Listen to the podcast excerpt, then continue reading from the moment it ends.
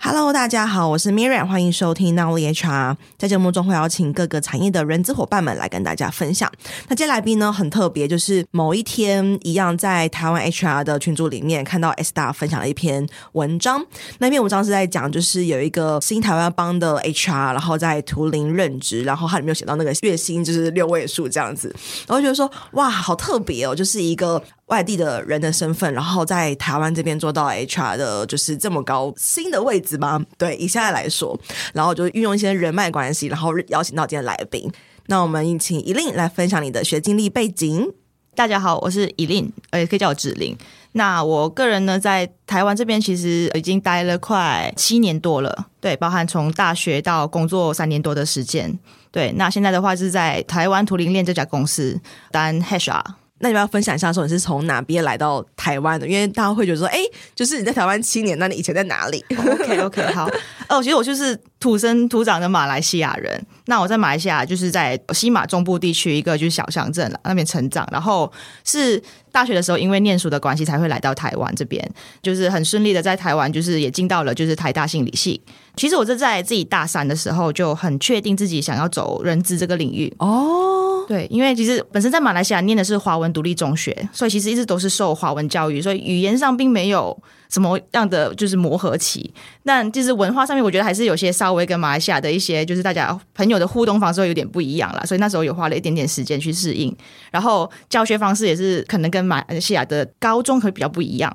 在台大这边的话，心理系它就比较偏向是理论派的科学。所以其实有很多的课程都是在教导心理学的理论是什么。那其实自己在前面两年好像上了很多理论课，可是在应用方面就是没有很多的感想。就是我好像上了很多门心理学课程，但是好像哎，那我未来要做什么，完全无法去就是勾稽到。那直到我去选修了，就是心理系上开的一个组织心理学，还有人力资源管理。那时候我就觉得里面有很多的实践的案例在分享，然后我自己觉得哎，好像很有趣。然后好像可以把自己学过的一些理论去应用到职场上面，然后当然也是那时候的老师就是吴中优老师，我个人非常喜欢他，因为他的教学方式实在太有趣了，而且就是很幽默的方式让你去理解这个人资相关的一些理论，嗯，还有怎么应用在职场上，所以就是哎，好像慢慢想到自己要做什么，然后也喜欢上就是人资这个职业，所以毕业之后就出来就直接当 HR。哦，那有几个好奇是。你当时对于 HR 的想象是什么？因为不确定，就是在马来西亚这边，你有就是还没有来台湾的时候，你有思考过、有考虑过或者有认识过 HR 这个角色吗？我觉得我在马来西亚的时候，对 HR 的认识应该都来自于戏剧哦，有这样子的戏剧，应该说他他不是主演，但是他就是哦，哦会出现在一些职场剧里面，就是讲说，哎，HR 就是好像。那时候也不会叫人资，他们就是那可能我看港剧比较多，他就叫做人事部、oh. 人事部这样子，然后就觉得哎、欸，可是每次出场就是要 fire 人，或者是有问题的时候，就有他想要去找那个员工谈谈，是对。然后其实那时候就是认识很少。那来到台湾过后，其实真的是上了那门课程之后，才发现一些人事本身就有分很多领域，嗯，然后在不同领域其实是有不同的技能。然后，其实不同性格的人，甚至可以在不同领域有不同的发挥。嗯，对。那当时在台大，你应该有很多选修的选择，包含呃，像是临床啦，或是工商啊这类的。是什么原因你会选择选修人资跟组织行为相关的组织心理学？我觉得是用排除法的方式，因为就是毕竟我刚刚说前面两年就是有很多很密集的理论课程在上了嘛，那很确定自己自己不想走智商。不想走临床，然后也不想走青少年发展等等的研究，然后社会学也是，哎，也蛮有趣，但是就觉得，哎，好像无法去往那边前进。刚好就是系上，我觉得也是因为老师本身可能就是做的，应该说他的教学方式真的太有趣跟有名了，然后很多学长姐一直在推说，哎，要不要去上看这门课，哦、试试看？对，其实然后就是先先上完了组织心理学，真的发现，哎，老师真的很有趣。嗯，嗯，你念完之后，就是你念了两年，发现哎，你没有想要走临床，也没有想要走智商或者是青少年，那是什么原因会选择心理系呢？因为我以为就是大家的刻板印象好了，嗯、就是可能你念心理系，就是你会想要成为一名心理医生，这、就是一个刻板印象。所以好奇你当初选择心理系的原因又是什么呢？我也跟我们同学自己自己交流过很多，就是哎，为什么当初要选心理系？因为其实我觉得蛮多朋友同学上到一半，其实大家都有一种就是，要么就开始转去别的系，要么就双主修，可能在寻求心理系以外的发展。哦，对，呃，我觉得有个共同点啦，应该就是大家都会觉得说，哎，当初就是觉得人很有趣，很想了解人在干嘛，就是这这是很简单的原因。就是想要了解人而进来，进来之后会发现，诶，其实我们所解释到个人行为这件事情，其实背后是一大堆的，其实是用数据去拼凑出来的东西，或者是实验设计，而好像开始有点也也不能说幻灭，只是说认清这个世界怎么运作。哦，对。然后后来就是，我还是觉得心理学还是很有趣啊，它可能不是我。直牙出来的一个很直接的选择，但是它其实是奠基了我现在做人资有很多可能我处事或者是我去思考面向的一些 backup 嘛，这样子。嗯，原来如此。你从台大心理系毕业之后，然后这样子两 round 的 HR 的工作经验，你自己对于就是 HR 这个实务的想象，不论是跟你在学校，或是在跟在港剧，这些想象跟实务有哪些落差的地方？还是有一定落差，因为就是上课的话，其实是尽尽可能的把很多事情编辑成有逻辑的，或者是有步骤的理论嘛。但是我觉得走到去职场上，尤其是我可能刚开始进去的，它也不是所谓的很大规模分工很细的公司，就是啊，也是偏向有点新创的阶段。那很多东西其实没有人告诉你实际的那个东西在哪里，或者是没有实际的产物可以让你去应用。要自己去想办法把东西生出来，比如说发 offer 这件事情好了，上课的会讲说，哎，我们用评点因素去分析，哎，这个人可能可以在什么职等上会有什么样的配的范围，但是新创来讲，哎，没有很多参考的 依据，我们可能会拿市场上可能有一些就是薪资报告来参考，或者是参考这个人过去的一些经历，他们的配的范围是在哪里，呃，然后再用我们的方式去发出来。对，那这个东西其实。也没有人教你怎么做，这个东西其实只能靠说，哎，感觉应该可以用这个逻辑去推估。嗯，等于听到的是，可能刚好你这两份就是 HR 工作比较没有一个类似老师或者说资深的 manager 在前面，所以会让你觉得好像比较没有一个步骤可循。所以你在上一份的时候，因为你在上一份那家公司应该比图灵大一点啊，对对，对，对，所以那家公司也没有 HR manager 吗？那家公司其实刚刚有跟你分享到，就是那家公司叫爱丽运能嘛。其实爱丽运能它，我记得它是一八年的时候就成立了。然后我进那家集团的时候就是二零二零年。那其实，在二零一八年到二零二一年这个时期的爱丽运能，其实就是一个非常传统的货运公司。嗯，它就是呃，你可以简单认为它就是拿来送货而已，它就接单送货，是做集团内部的货源的分派。对，那其实是在二一年，后来有就是集团想要对这家公司进行一些转型的计划，然后也请来了新的总经理，然后那时候就是开始迈向就是科技赋能的。货运公司，嗯，那时候其实也是随着这个新的总经理跟转型的这个时间点，我才正式的在爱立运能有很多的负责的范畴逐渐变多，嗯，对。然后那时候因为也是刚开始转型嘛，那时候所以其实，在爱立运能本身自己是没有一个 HR manager 的。哦，嗯，但是我本身因为我原本呃一开始的话，其实在集团内的另一家公司叫永联。那永联那边的话，其实是有 HR 的团队的，但不止我一个人，然后也会有一个 manager 来，就是分派任务，大概是这样子。嗯，那我有点好奇，就是毕竟你是台大毕业，其实你的选择应该蛮多的，你可以到更大的科技业，甚至我们可能常听到的竹科啊那些，就是比较大的公司。是什么原因会选择比较 tiny 的那种新创呢？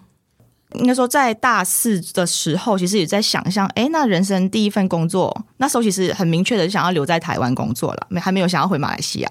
对，那时候觉得，哎，那到底我要往哪一个方向去找工作呢？因为除了分产业领域之外，就是公司的规模大小也是要去思考的点。那我后来就是总结说，我觉得以我个人的性格，我可能会比较比较希望可以掌握权多一点，然后希望可以就是直接跟我的。上司主主管去沟通，嗯、那这种习惯之下，好像哎，我比较适合待在新创公司啊。对，那时候基于这个觉得自己的性格的缘故，所以去选了新创环境。原来如此。那你经过这两份工作之后，然后一直也持续在就是台湾新创里面去做 HR 的贡献。你自己最喜欢 HR 的哪一个情境，或是你会持续这么喜欢 HR 的原因是什么呢？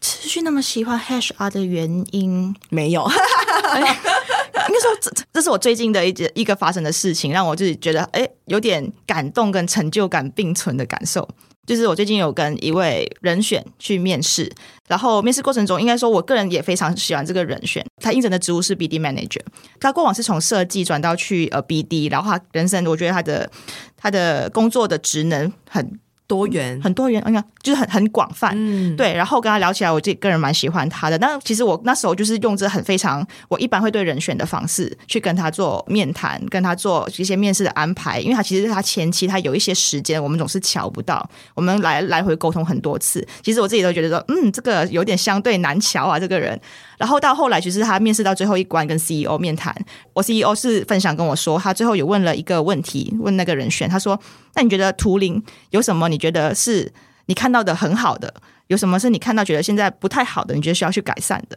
我没有想到好的那一面居然是我。哦，他说他很喜欢我，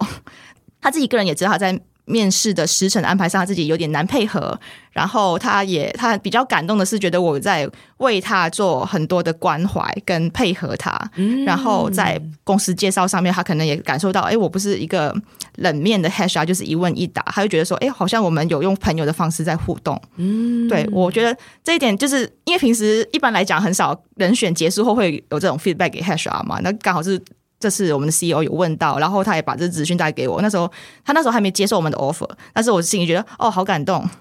就是有点就是感动自己觉得哎，好有成就哦。嗯，就是你的那些努力，或是你的那些就是弹性配合的态度是有被看到跟肯定的。对，嗯、我觉得这好像是我知道 HR 其实除了技能面向跟一些可能数据分析面向以外，这个。至于情感互动方面的这件事情，我自己觉得在 HR 这边我可以发挥的很好，可以感受到这个 feedback 可以成为你持续蛮久的一个燃料。对，嗯、而且这个人选最后也还是进来了，哇，就是一个很完美的一个 ending。对对对，哦，那除了让你觉得很感动或者是很有成就感的那个 moment 之外，这两份工作下来，就是有没有让你觉得很就是呃厌世或是很挫折的那些时刻呢？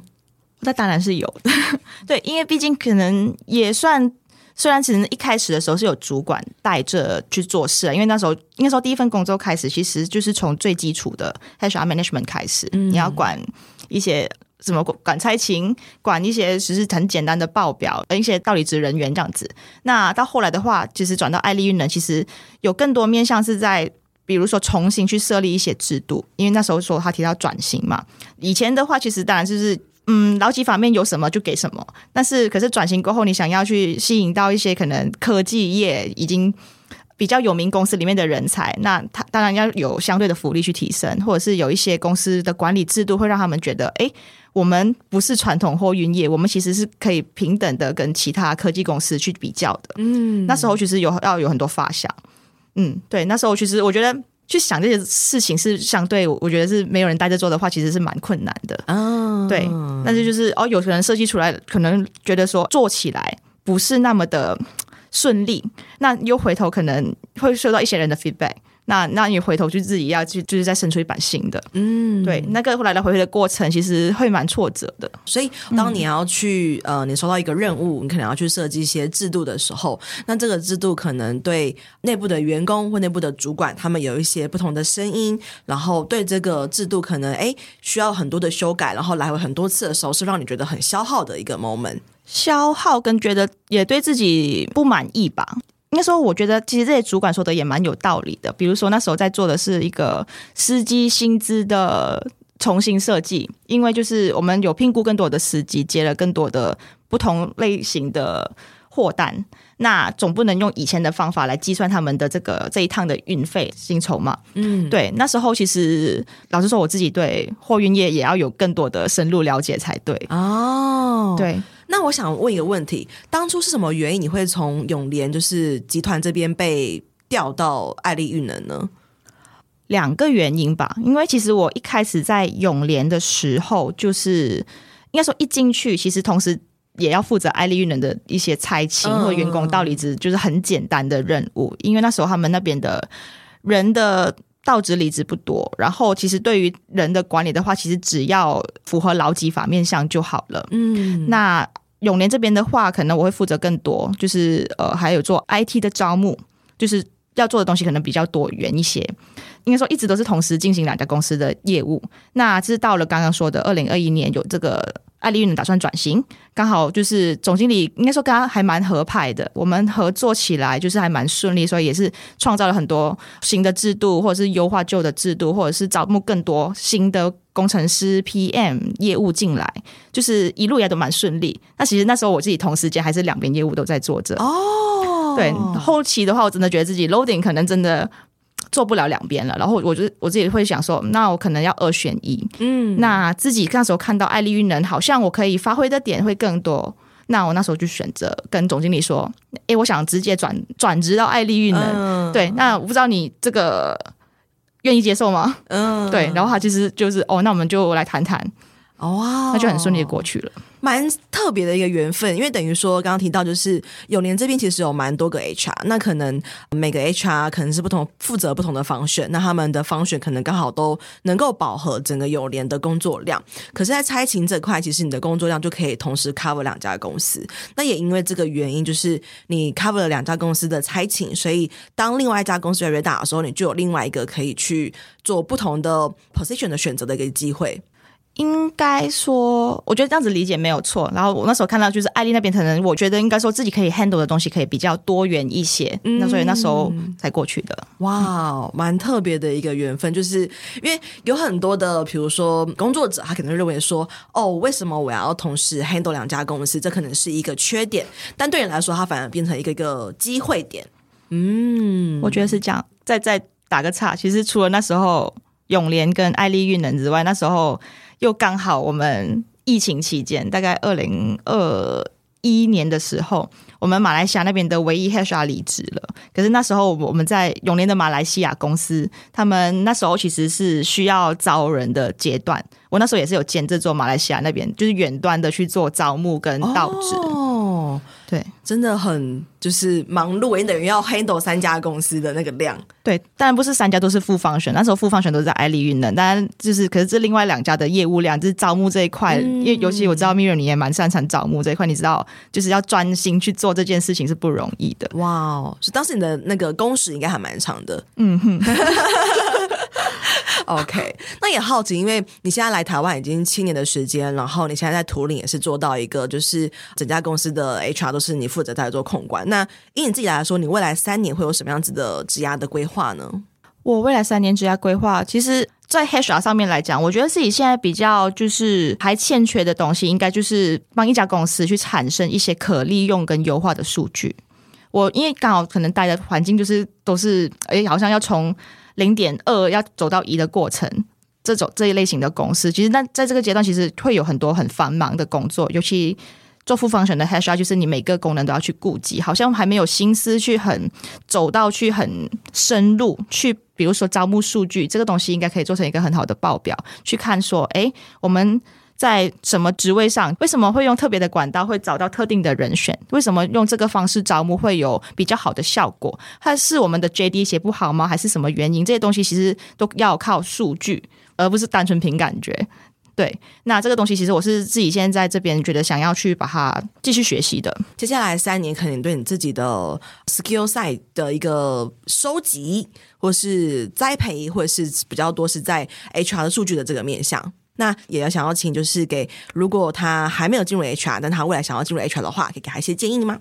我觉得 HR 这份工作就是需要在技能面向有一定的程度的累积之外，你也要想好你是喜欢面对人的吗？我觉得 HR 最难的东西，完全不是说所谓的技能学习，或者是学写程式也好，数据分析也好，我觉得最难的是对人的应对。对，那要考验的是，除了是你跟他的，你跟这个人的互动之外，还要去考验你这个人的心理承受能力。因为其实 HR 应该是整个公司很多人的心情的，就是抒发的中心人物，所以我觉得就是这点你要先预备好。所以可能他要进入在 HR 这个角色的时候，要先去很好的去思考，你到底能不能够接受很多员工的情绪，或是很多员工的一个不管情绪的抒发是针对你，还针对公司，或针对他的主管，这些都是可能会呃朝向 HR 去做一个发挥或者是抒发的一个状态。非常感谢你的分享。我觉得今天这集就是透过一个很 young talent 的 HR，然后分享了很多不同的观点。然后我觉得很值得参考的是，因为大多数我相信，可能你自己的台大同学很多都是进大公司吧。以 person 来说。我觉得一半一半。据我所，据、哦、我的同温层来看的话，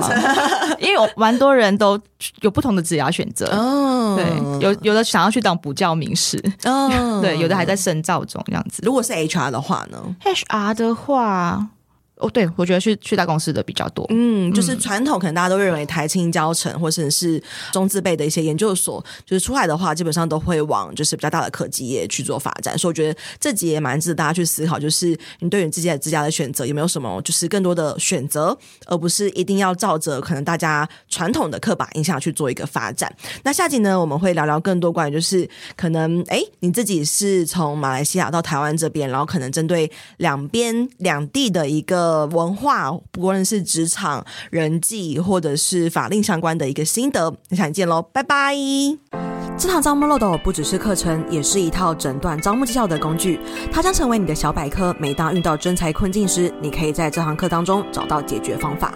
初人资领域，不晓得如何展现你的招募能力吗？你有招募时效与绩效压力，想要找方法来让你喘口气吗？不晓得如何诊断招募困境，找不到突破点，想了解更多业界的新做法吗？